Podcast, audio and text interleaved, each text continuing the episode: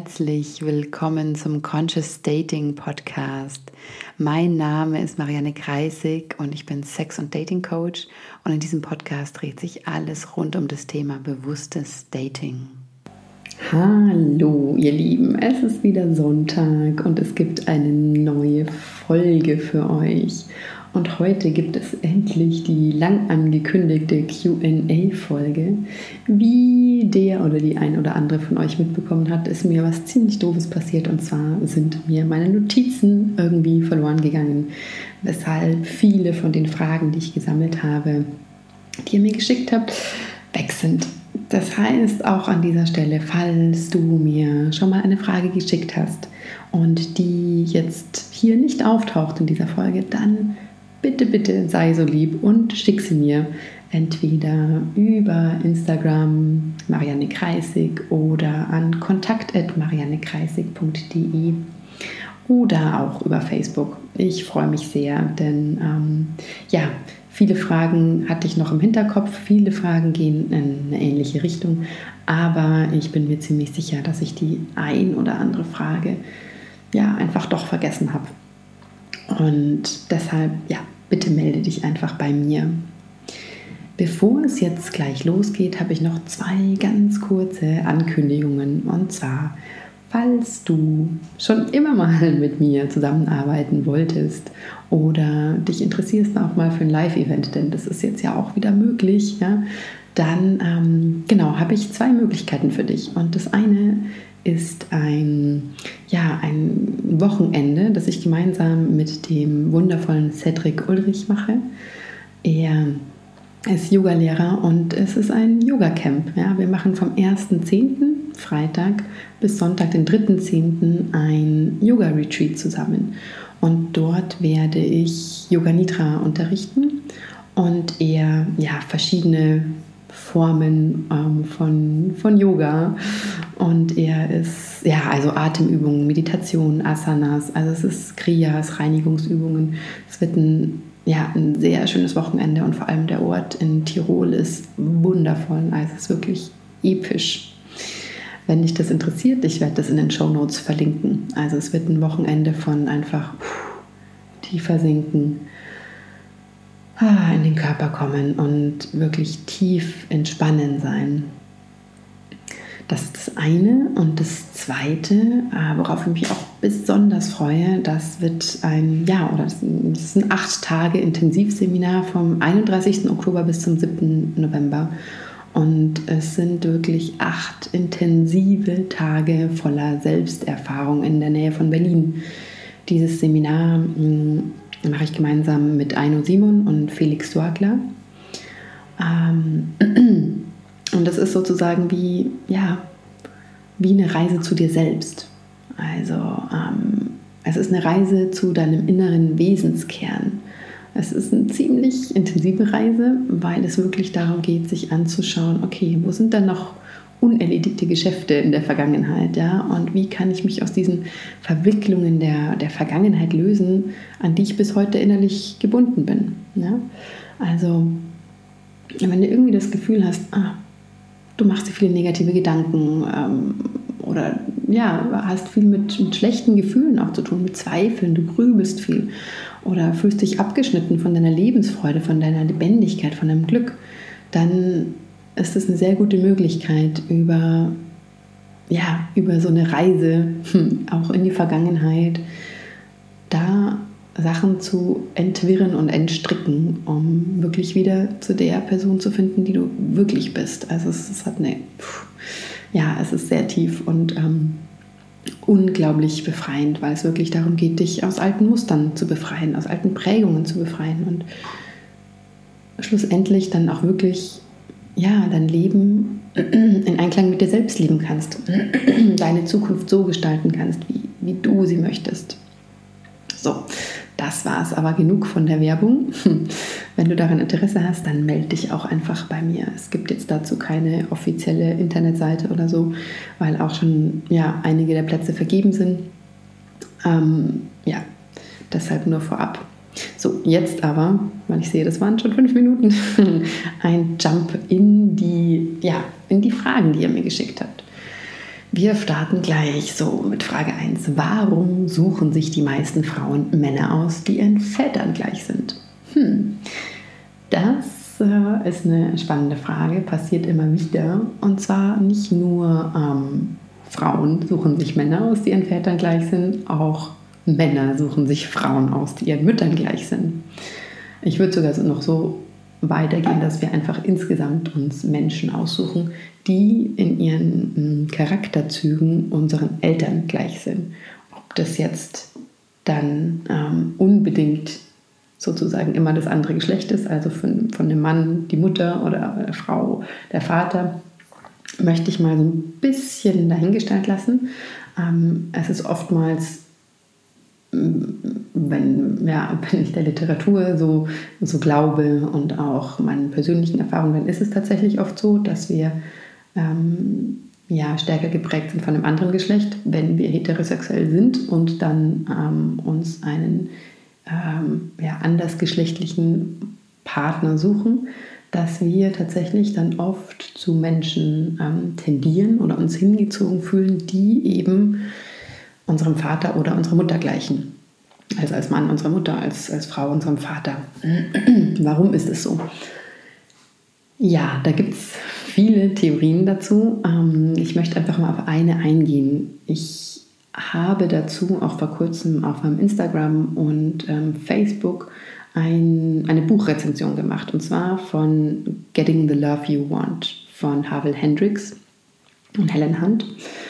Und die beiden sind Begründer der Imago-Theorie. Und sie sagen, dass wir ähm, in unserer, also da geht es auch um, ja, zu wem fühlen wir uns angezogen. Und sie sagen, der Imago ist die Person, zu der wir uns unbewusst angezogen fühlen. Und oftmals ist es eben diese unbewusste Anziehung, diese, dieser Imago, den wir haben, der entspricht eben viel, also oftmals unseren Eltern. Ja, warum? Weil, jetzt laut ihrer Theorie, es einen Teil in uns gibt, der, und das ist ganz klar, ja, wir sind aufgewachsen in unserer Familie, ähm, also die allermeisten mit, mit Vater oder Mutter oder sogar mit beiden zusammen. Und das ist das, was wir kennengelernt haben. Also wir sind geboren, unsere Mama meistens war die hauptsächliche Bezugsperson in unserem Leben und sie hat uns gezeigt, wie Liebe funktioniert. Entschuldigung, ich bin immer noch so, ich bin immer noch etwas heiser seit meiner letzten Erkältung. Mm, genau, also unsere Eltern sind diejenigen, die uns zeigen, wie funktioniert Liebe, wie funktioniert Bindung. Stell dir vor, du bist ein Baby, du kommst auf die Welt, da sind deine Eltern. Und das ist erstmal alles, was du kennst. So wie die dich behandeln, das ist einfach das, wie Liebe funktioniert. So zeigen sie dir, dass ähm, zwischenmenschliche Beziehungen funktionieren. Und du lernst dadurch. Und jeder deiner Eltern bringt seinen Charakter mit. Und als Kind ist das das, was du nimmst und das, was du als gegeben ähm, annimmst, weil du ja noch nichts anderes kennst. Und insofern es ist zum einen, wenn du später einen Partner wählst, der deinem Vater zum Beispiel ähnlich ist. Ich spreche jetzt einfach mal aus der weiblichen Perspektive, um das jetzt mal tatsächlich also ganz schwarz, schwarz-weiß zu malen. Es ist natürlich nie so ganz schwarz-weiß, wie ich schon gesagt habe. Es gibt immer Abstufungen, aber ja, jetzt um dieses Beispiel zu vereinfachen. Also, es ist leichter, uns wohlzufühlen und wie zu Hause zu fühlen mit jemandem, der halt genauso ist, wie unser Zuhause war. Ja, das ist ganz klar, weil das, was in uns berührt von, ah, das kenne ich, das ist zu Hause. Und immer dieses Gefühl auch, was, was ich ähm, von mir selber kenne und auch von vielen Menschen, die verliebt sind, die jemanden kennenlernen, ist diese, oh, in deinen Armen fühlt sich an wie zu Hause. Und das ist total schön, aber das heißt nicht unbedingt, dass es eine gute Verbindung ist oder eine gute Bindung an sich. Es bedeutet tatsächlich einfach, es fühlt sich an wie zu Hause. Und zu Hause kann aber auch geheißen haben, so dass da vielleicht ein cholerischer Vater war oder ein depressiver Vater. Und dann triffst du auf jemanden später in deinem Leben, der vielleicht cholerisch ist oder depressiv. als in diesen beiden Beispielen. Ähm, und es wird sich anfühlen wie zu Hause, weil es mit deinem Vater genauso war. Also ein Großteil von dieser Frage, warum suchen wir uns jemand aus, der ja, wie unser Vater ist, warum suchen sich Frauen jemand aus, der wie, wie der Vater ist, ist einfach diese, dieser Imprint, den wir bekommen haben als Kind. Und es ist einfach, es ist, es ist vertraut. Und deswegen fühlen wir uns zu dem hingezogen, weil es bekannt ist. Und in dem ist es auf eine gewisse Art und Weise sicher.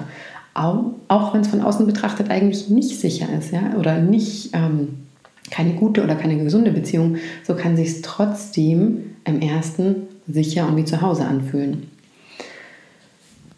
Und ein weiterer Zusatz, den auch Havel Hendricks und Helen Hunt in ihrem Buch beschreiben, ist, also ich finde find diese ähm, diesen Gedanken sehr schön. Die beiden sagen, dass jeder von uns wie so einen mm, natürlichen Drang hat oder natürliche Bewegung, Dinge zu heilen. Also, dass unser System sozusagen sich ganz bewusst immer wieder ähm, Situationen aussetzt, die wir, die wir kennen, die vielleicht auch äh, Wunden erzeugt haben in unserer Vergangenheit, die uns verletzt haben, um diese zu heilen.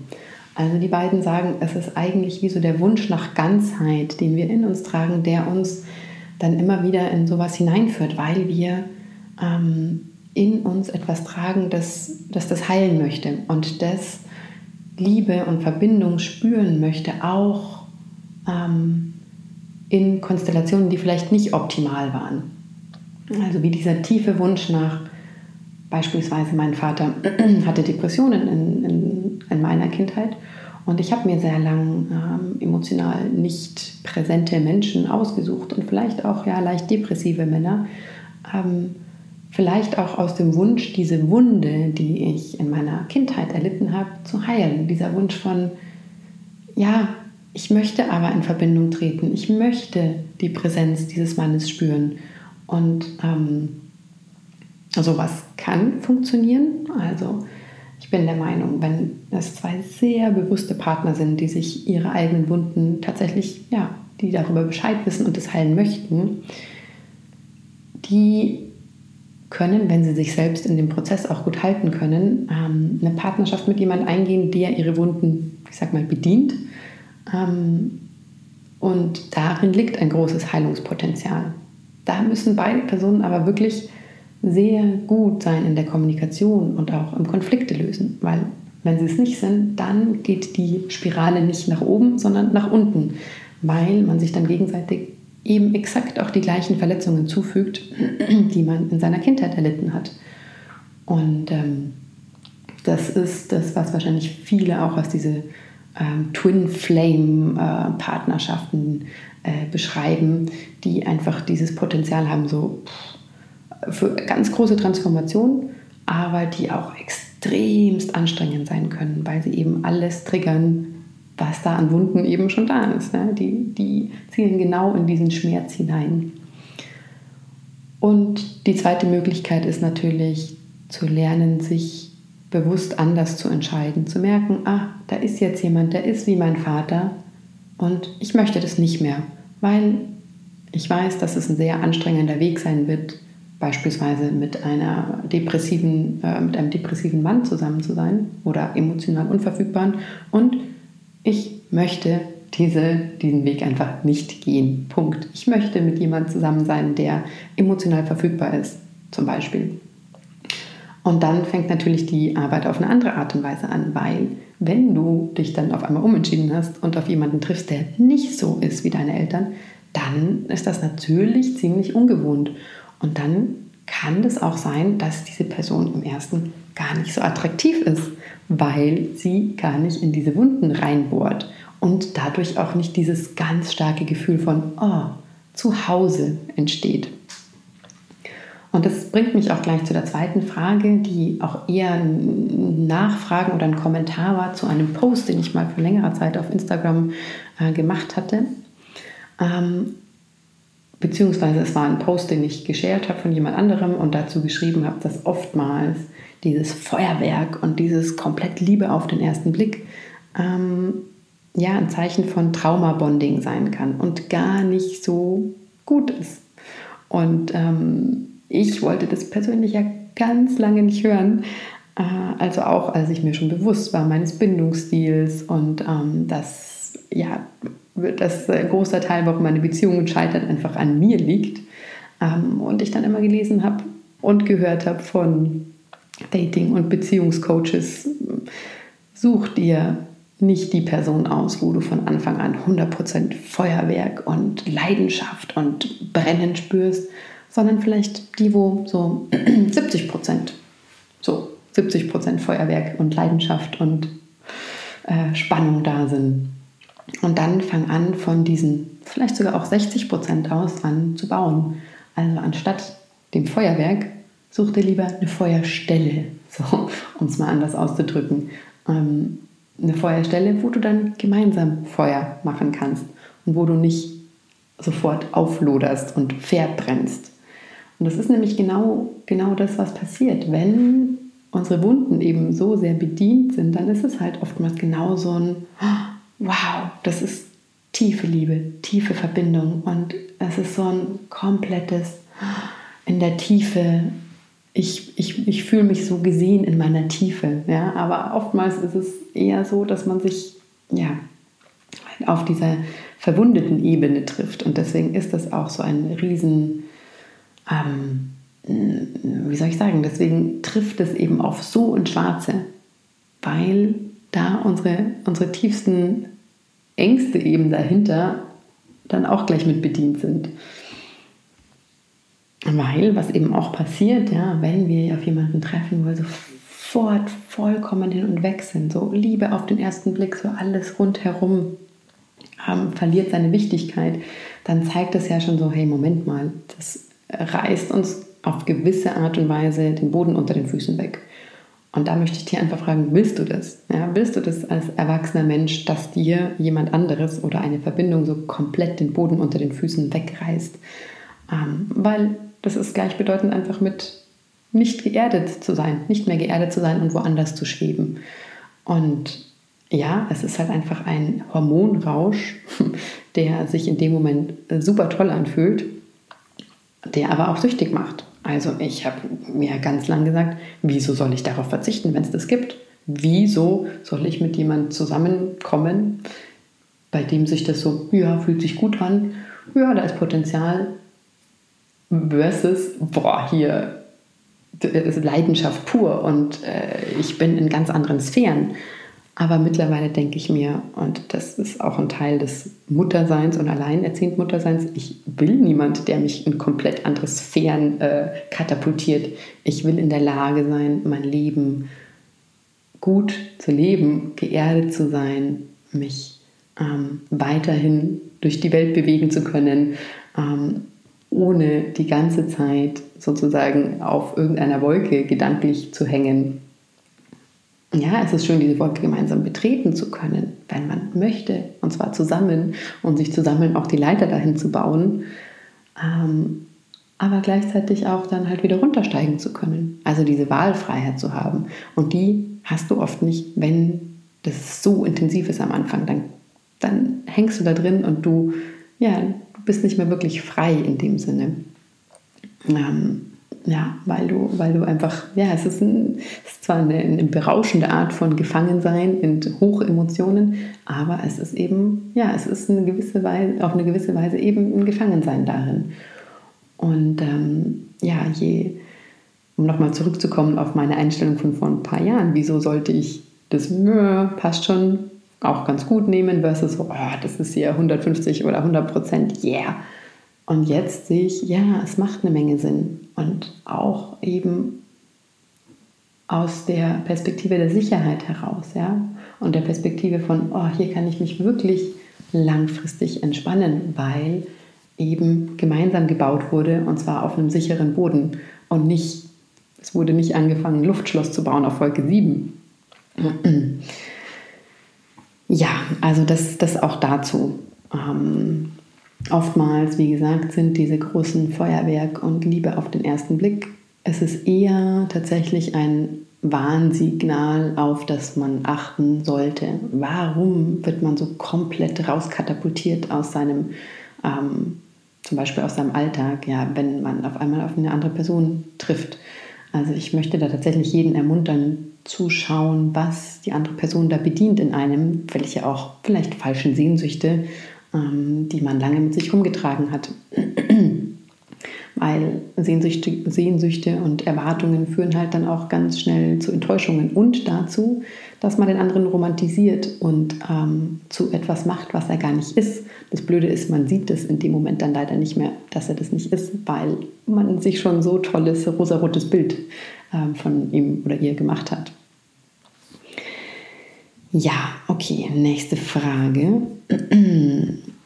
Mm, befasse mich viel mit maskuliner und femininer Energie und fände das spannend in Bezug auf Dating. Also, erstmal vorab, ich habe zu der ganzen Polarity Work, Polarity Teachings ein sehr gespaltenes Verhältnis. Ich sehe, dass es ein, hm, ich sag mal, hilfreiches Konzept ist und ich finde aber gleichzeitig auch, dass man da ganz stark aufpassen muss, weil leider wurde es und viel auch von so spirituellen Szenen, meiner Meinung nach, und auch so Tantra-Szenen, eben auch missbraucht, im Sinne davon zu sagen, ja, ähm, die Frau ist das Empfangende, die Frau ist das, ähm, oder das, die, die feminine Energie ist empfangend, mitfühlend, fließend, weich, ähm, während die, die männliche Energie, das Fokussierte, das Zielgerichtete, das ähm, vielleicht auch, mh, hm, also aggressiv jetzt nicht im negativen Sinne, sondern einfach das sehr äh, starke, kraftvolle, mh, hm, kämpfende, nach vorn gerichtete Prinzip ist. Und das hat meiner Meinung nach eben oftmals dazu geführt, dass sich entweder Männer oder auch Frauen falsch fühlen, so wie sie sind.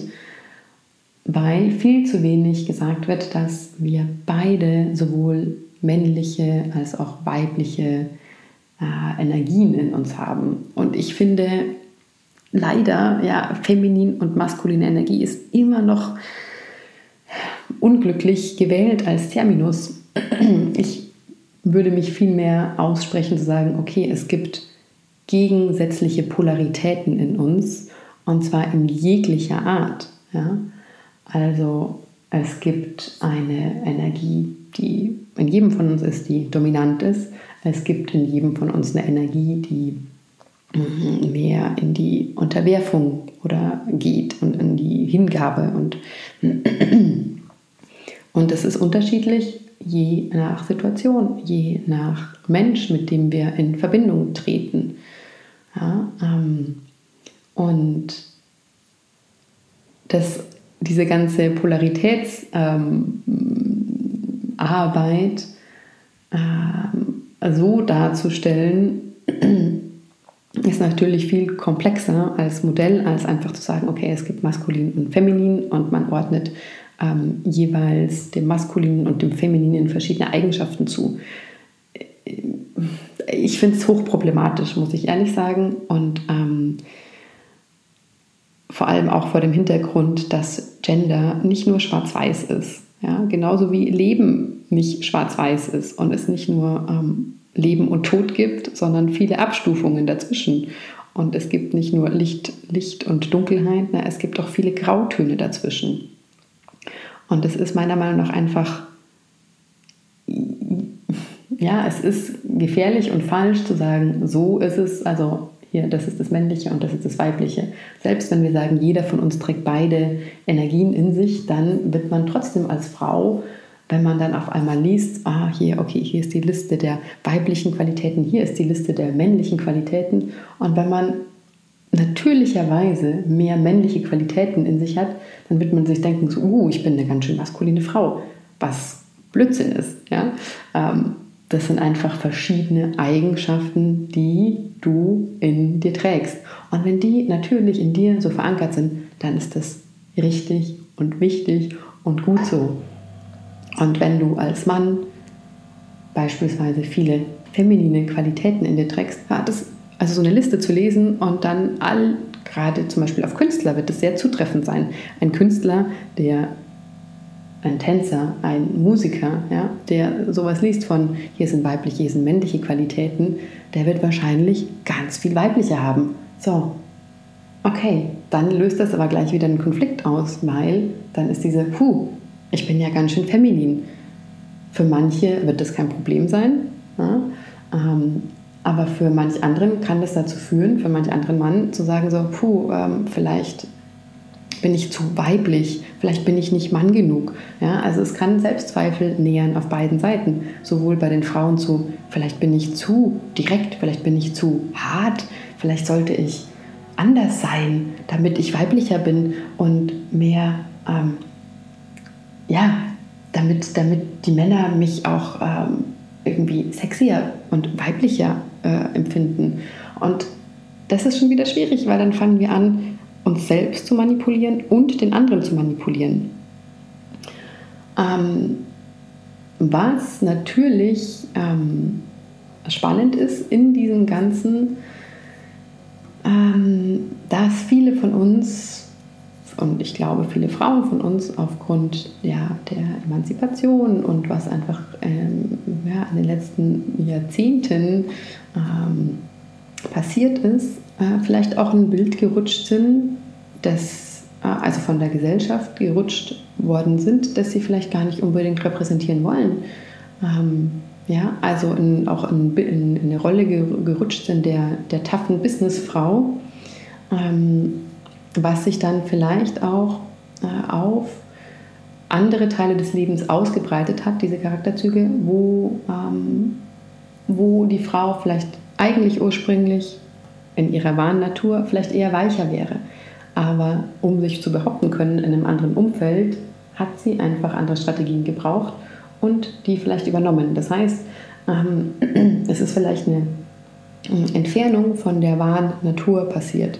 Genauso wie ich oft das sehe bei Männern ähm, in der so mehr spirituellen Szene, die, die dann oft sehr, sehr weich werden und sich abgespalten haben, vielleicht auch von ihrer wahren Natur oder ihren wahren Urinstinkten.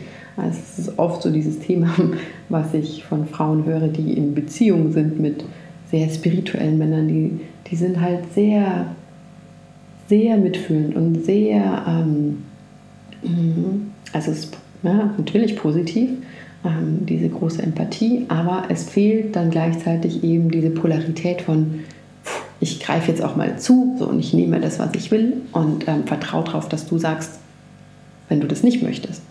Ähm, also diese eben Direktive und Energie, so dieses Voranpreschen und einfach sagen so, so, das mache ich jetzt, da geht's hin, ähm, die Führung zu übernehmen.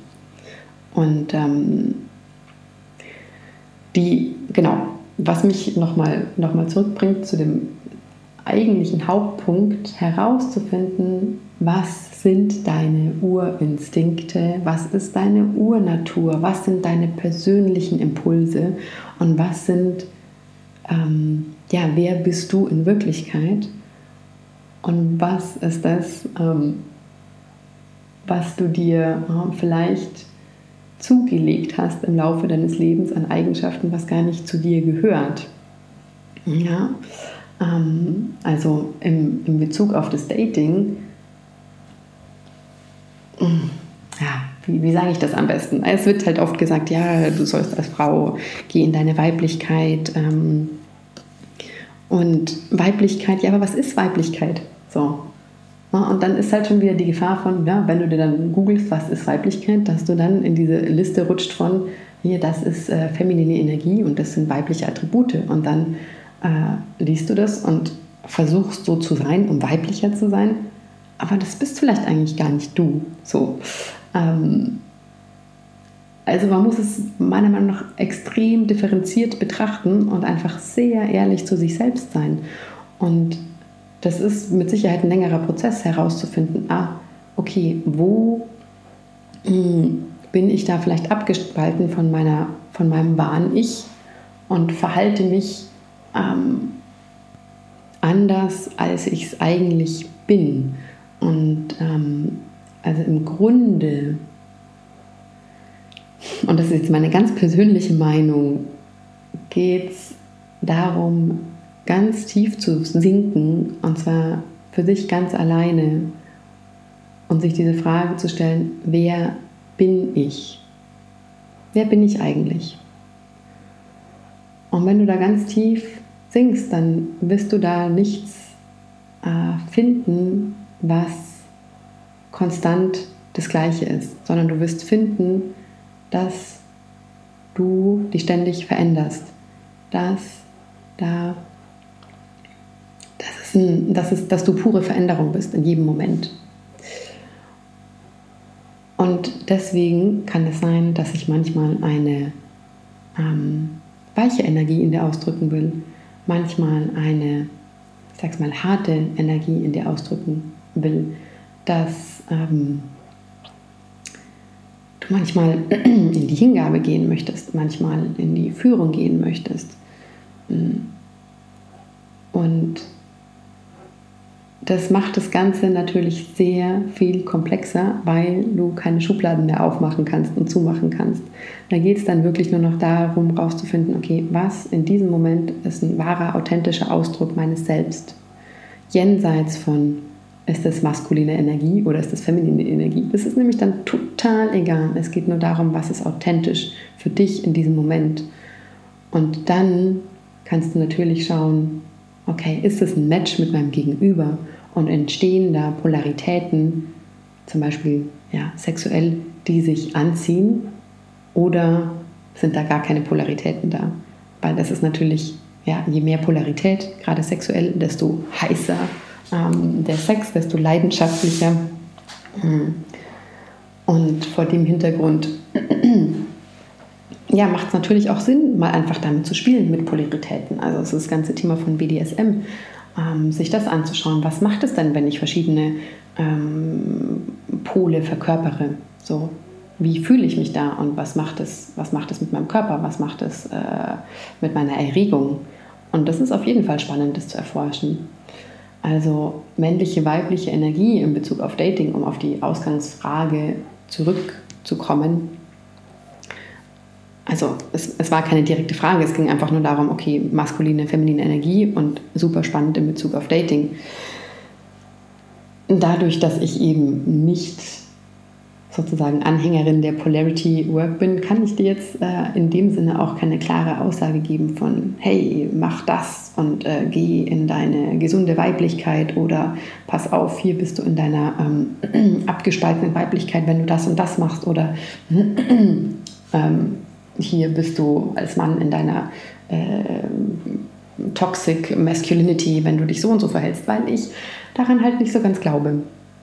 Ähm, wie schon gesagt, ich glaube, wir haben alle verschiedene Qualitäten in uns und je feiner wir werden mit uns und je näher wir uns selbst nahe kommen, desto, mh, hm, glaube ich, und das ist jetzt nur meine ganz persönliche Meinung, unbedeutender wird es auch zu sagen, ach, das ist Weiblichkeit und das ist Männlichkeit, weil es sind, wie gesagt, es sind Pole auf einem Spektrum.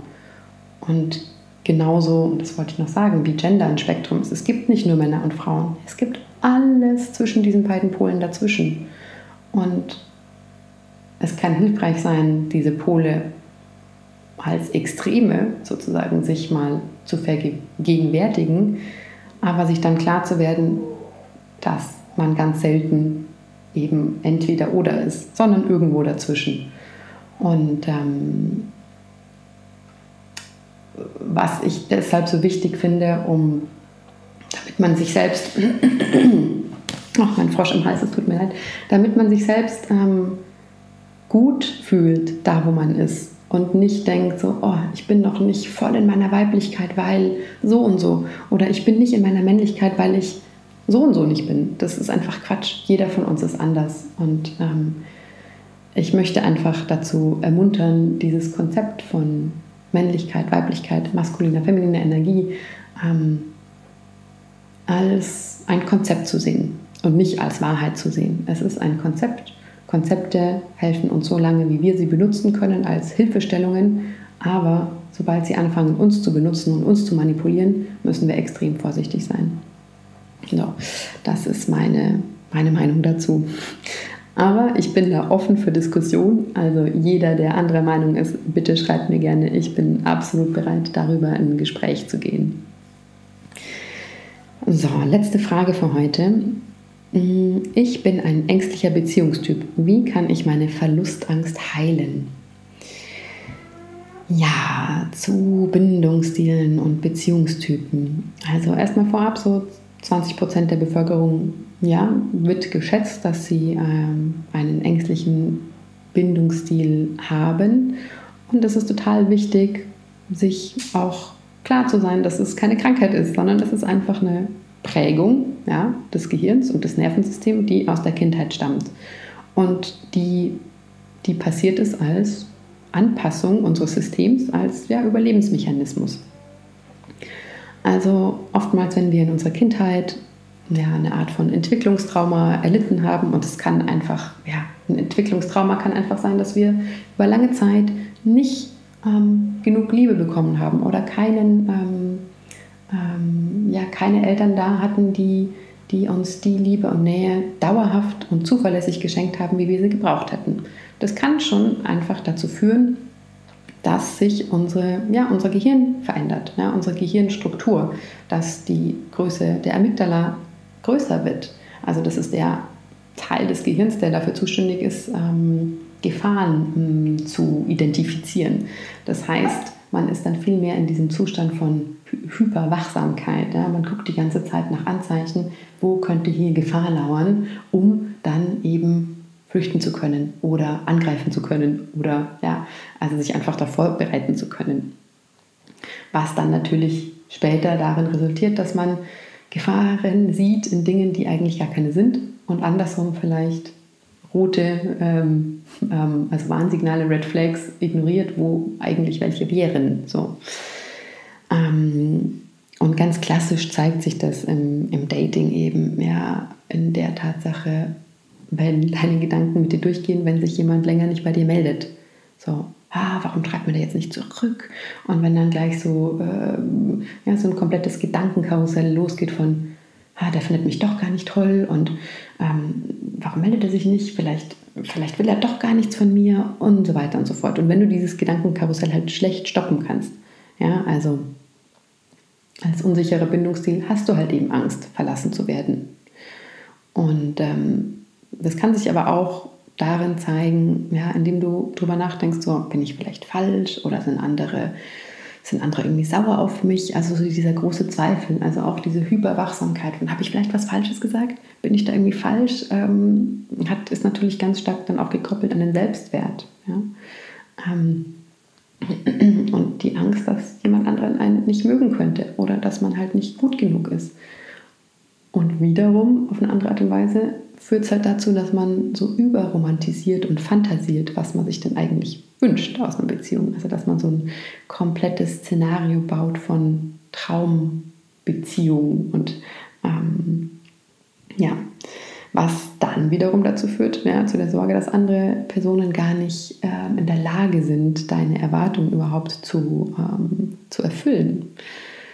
Ähm, ein weiterer Punkt, wie sich zeigen kann, ist der Impuls, andere Menschen, ähm, andere Menschen halt die ganze Zeit zu unterstützen oder die Probleme von anderen Personen zu lösen, ja, um, ist natürlich auch manipulativ in gewisser Art und Weise, um damit sicherzustellen, dass sie dich nicht verlassen. Wenn aber dann ja oftmals länger nichts, wenn du dann oftmals länger nichts hörst, dann kann es natürlich, also von der anderen Person, von deinem Date oder von deinem Partner, der vielleicht rausgeht, mit anderen Leuten Spaß hat, dann kann es zu einem extremen Gefühl von ja, Einsamkeit kommen, von Leere, von Bedürftigkeit und dann halt auch in Klammern resultieren. Was dann natürlich die Gefahr ist für eine Beziehung, wenn einer von beiden äh, extrem klammert, weil irgendwann wird es dem Partner wahrscheinlich zu viel in der Welt gehen. Also es ist so eine hohe emotionale Reaktivität dann halt einfach oftmals im Spiel, mm, weil dann wir nicht mehr so aus unserem rationalen, entspannten Zustand handeln, wenn wir eine Bindungsangst haben oder eine, einen unsicheren Bindungsstil, also den ängstlichen Bindungsstil, ähm, weil dann einfach so viele Stresshormone in unserem System ausgeschüttet werden, dass wir aus mehr aus Impulsen handeln als aus, ähm, ja, aus, aus unserem wahren Selbst, würde ich mal sagen. So, aber was kannst du jetzt tun, um diese Verlustangst zu heilen? Also aller, allererster Punkt, den ersten Schritt zur Heilung hast du bereits gemacht, weil du bist dir dessen bewusst geworden.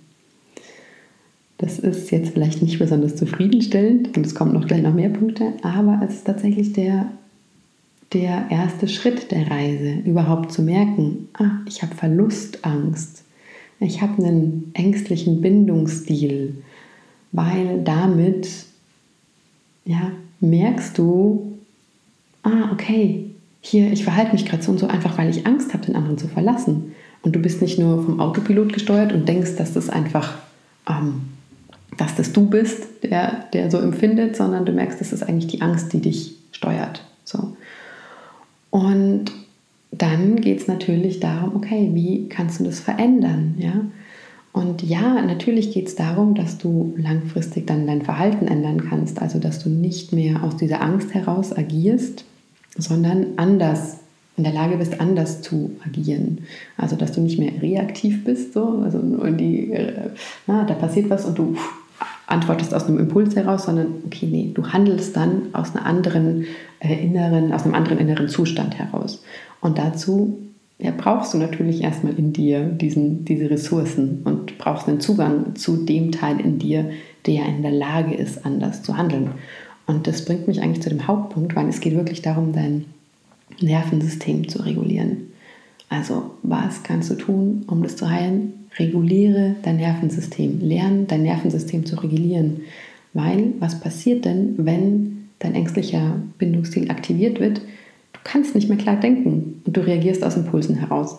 Und das kann eben dann leider dazu führen, dass dein Partner irgendwann sagt, es ist mir zu anstrengend, äh, du klammerst zu sehr, ich gehe. Und ähm, du musst dir ja bewusst werden, ja, es ist wirklich ähm, deine Gehirnchemie, die Hormone, also Adrenalin, Cortisol, die werden ausgeschüttet, wenn du getriggert bist, das sind Stresshormone. Mhm. Und dann geht es einfach zu schauen, was hilft denn dagegen ja, oder was kannst du tun, damit das wieder runterfährt. Und da ist zum Beispiel eine super leichte, effektive Methode, atmen, langsame, tiefe Atemzüge in den Bauch. Und das ist gezeigt, dass ich glaube schon innerhalb von ein paar Minuten langsame, tiefe Atemzüge in den Bauch, insbesondere mit einem Fokus auf ein langes Ausatmen, also macht das Ausatmen ein bisschen länger als das Einatmen, das führt schon dazu, dass diese Stresshormone runtergehen. Und das gibt ein Signal ans Gehirn von Sicherheit. Also Atem ist eine unglaublich gute Möglichkeit, also Nervensystem zu regulieren. Eine andere Möglichkeit ist ähm, ja, Pleasure, also ähm, was im Englischen Pleasure als Pleasure bezeichnet wird. Ähm, das können sein zum Beispiel angenehme Berührungen. Ne? Ähm, alles, was deinem Gehirn signalisiert, du bist in Sicherheit. Das kann was sein, wenn du dich getriggert fühlst, dass du tatsächlich einfach über dein Gesicht streichst. Ja, dass du deinem Gehirn wieder die Botschaft gibst, so, hey, ich bin, ich bin in Sicherheit. Und zwar, wie du merkst, ist beides läuft über den Körper ab. Also Berührung und Atem geht darum, wirklich aus dem Kopf rauszukommen, in den Körper zu kommen. Also über deinem Körper und Berührung, über Atem, deinem Körper, die, äh, deinem Gehirn die Signale zu, zu schicken, Sicherheit, ich bin hier in Sicherheit. Und dann kann sich dein Nervensystem eben wieder entspannen. Und du merkst, oh, das, was da aktiviert wurde, das, das braucht es einfach. Das, also eigentlich braucht es nicht. Und ähm, du kannst es jetzt zwar auch in Gedanken sagen, aber diese Gedanken, die reichen oftmals nicht aus, dass dann so die Gehirnchemie sich wieder so verändert, dass du rauskommst aus diesem großen Stress, äh, aus diesem Stress, was ähm, ausgelöst wurde. Äh, es kann auch helfen, Massagen zu bekommen, ja, zur Akupunktur zu gehen, in die Natur rauszugehen, Spaziergänge zu machen. Mm, also alles von regelmäßiger Self-Care, was dein Nervensystem mm, stärker macht und Stress abzubauen und also auf der anderen Seite also Resilienz in dir aufzubauen. Das ist unglaublich hilfreich und damit ja auch automatisch so deinen Selbstwert zu erhöhen. Dann, was enorm helfen kann, ist auch innere Kindarbeit. Ja, also dann wirst du immer schneller merken, ah, Moment mal, hier reagiert gerade mein verletzter, mein verletztes Kind, mein verletztes inneres Kind. Und indem du das zuordnen kannst, kannst du dich auch schneller wieder mit dem Teil von dir verbinden, der die erwachsene Frau ist oder der erwachsene Mann in dir. Ähm, also auch negative Gedankenmuster zu erkennen.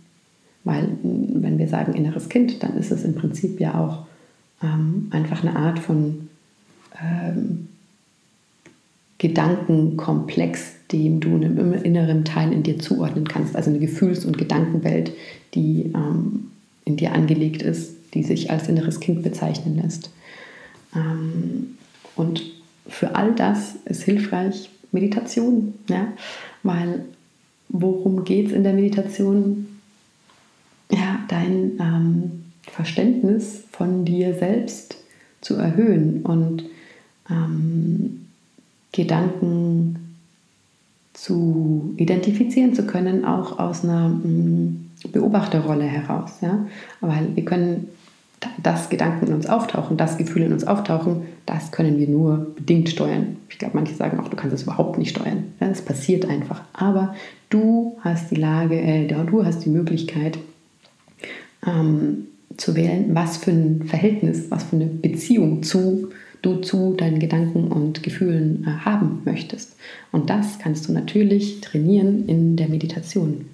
Also das ist unglaublich, hm, wie soll ich sagen, das ist eigentlich das beste Training, was du machen kannst. Da wenn du dich hinsetzt und wenn es auch nur fünf Minuten am Tag sind und einfach deinen Körper scannst, wie er sich gerade anfühlt, dir deiner Gedanken bewusst wirst, deiner Gefühle bewusst wirst, dann wird dir das auch leichter fallen, genau das zu tun in der Situation, wo du getriggert bist. Und dann kannst du, und wo deine Verlustangst eben ähm, aktiviert wird, und dann kannst du ganz gezielt sagen, okay, das passiert jetzt gerade mit mir. Und dann wirst du es immer mehr in dem Moment, wo es wirklich passiert, merken. Du wirst es nicht erst im Nachhinein merken, sondern du wirst es sehr viel mehr on the spot merken und hast natürlich dann auch die Zeit, gegenzusteuern oder was zu tun. Ja? wie zum Beispiel atmen oder zu sagen, oh, ich gehe jetzt, ich mache einen Spaziergang und ich gehe ganz bewusst durch die Natur. Ich atme bewusst diese frische Luft ein. Ich gebe meinem mh, mm, Körper, meinem Gehirn das Signal von Sicherheit. Ja, und das fällt dem leichter, wenn du es trainierst in Meditation. Du kannst natürlich auch direkt rausgehen, wenn, wenn, ja, wenn das für dich äh, leichter machbar ist. Ja, und ähm, ein weiterer Punkt ist ähm, Kommunikation, dich in Kommunikation zu üben. Und auch da, hm, also beispielsweise gewaltfreie Kommunikation, denn wenn du kommunizieren kannst, was mit dir los ist, dann ist es auch für dein Gegenüber nicht so bedrohlich. Ja, wenn du jetzt einfach sagst, so, ah, warum hast du dich nicht gemeldet? Wo warst du? Was ist eigentlich los? Und äh, ich habe das, ja, so, du, du, du zeigst überhaupt gar nicht, dass du wirklich an mir interessiert bist, weil du dich nicht meldest und so. Dann wird der andere mit Vorwürfen überhäuft und denkt sich so, äh, was mache ich eigentlich? Ähm, vielleicht doch lieber schnell weg. Aber wenn du in der Lage bist zu kommunizieren, was mit dir los ist und zu sagen, so, hey, ähm, schau mal, das und das ähm, hat, also die Tatsache, dass ich lange nichts von dir höre, das löst in mir große Angst aus, ja, weil das triggert das und das in mir. Und darunter liegt einfach die Angst, ähm, dass ich dich verlassen könnte. Und ich weiß, es gibt eigentlich überhaupt keinen Grund dazu und trotzdem habe ich die Angst.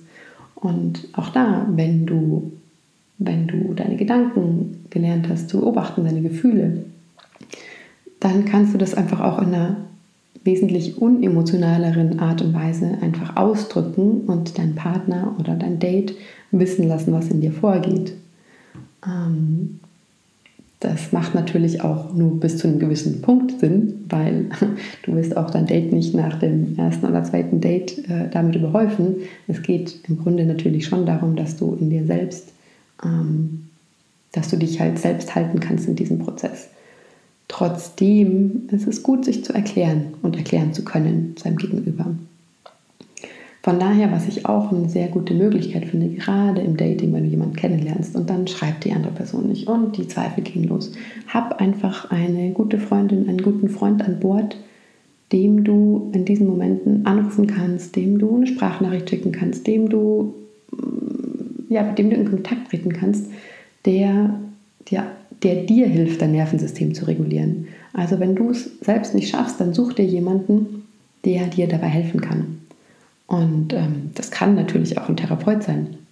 Ja, ähm, also bringt mich wieder zurück zu dem Eingangspunkt. Nervensystem regulieren. Also im Grunde dreht sich alles darum. Und dann und herauszufinden, was ist die Art und Weise, die dein Nervensystem am besten reguliert. Wie, ähm, ja, was liegt dir am meisten? Vielleicht ist es regelmäßig Yoga zu machen, vielleicht ähm, Qigong, vielleicht ähm, ist auch Hypnose eine Art und Weise, ja, die dir helfen kann, dich zu unterstützen. Oder Massage oder Akupunktur. Ähm, und das ist für jeden anders. Äh, es geht da wirklich darum herauszufinden, was für dich stimmig und, und was für dich gut passt. So, das ist jetzt ganz schön lang geworden. Ich mache jetzt mal Schluss. Weitere Fragen kommen, also weitere Antworten auf eure Fragen kommen in weiteren Folgen. Vielleicht werde ich das in Zukunft auch einfach splitten und einfach eine Frage als Mini-Zwischen-Podcast äh, beantworten, weil dann sammelt sich das auch nicht so an und dann kann ich die Fragen auch nicht verlieren. So. Ich wünsche dir einen wunderbaren Sonntag und sage bis in zwei Wochen alles Liebe.